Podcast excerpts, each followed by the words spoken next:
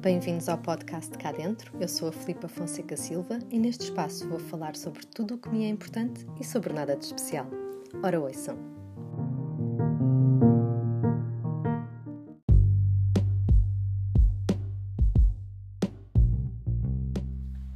Dicas para sobreviver à falta de sono.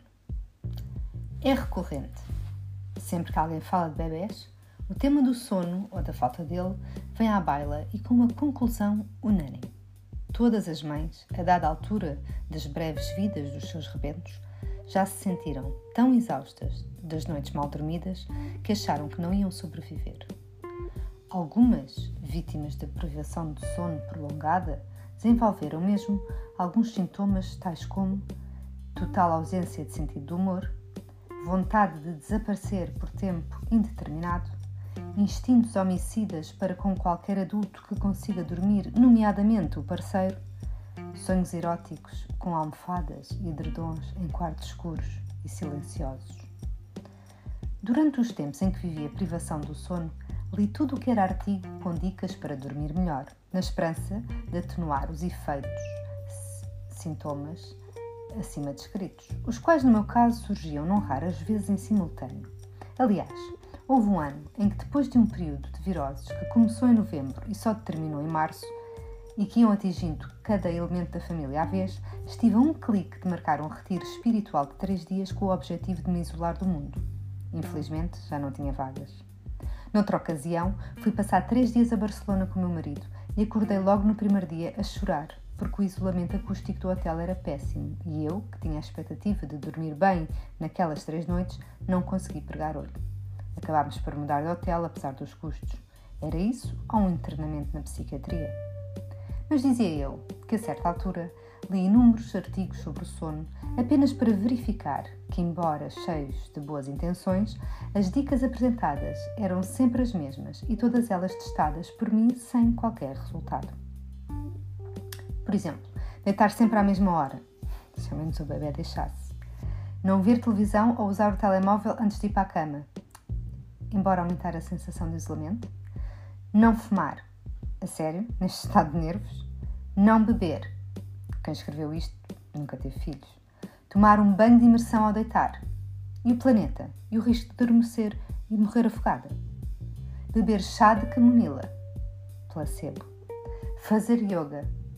Boa sorte. Controlar a temperatura do quarto.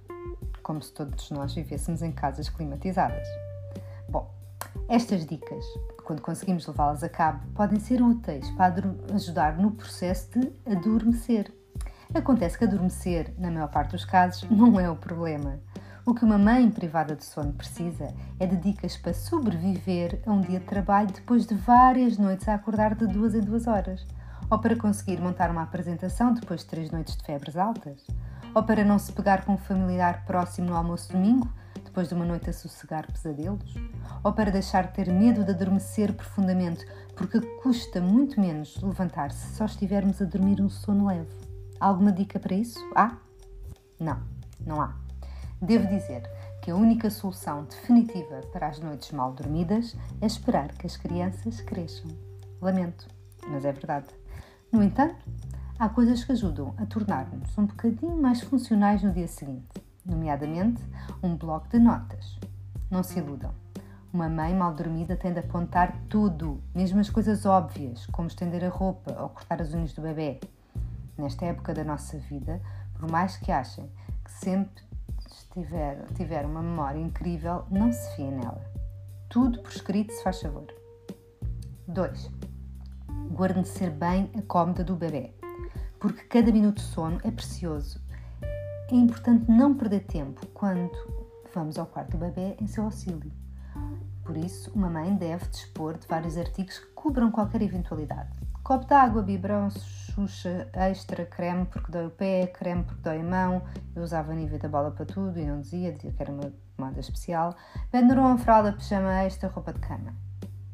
3. Um anti-olheiras. É o único cosmético em que não deve poupar dinheiro nesta fase da sua vida vai fazer milagres pela autoestima. Pode estar um caco por dentro, mas quando se olhar no espelho vai parecer uma pessoa normal. 4. Um fim de semana sem bebés.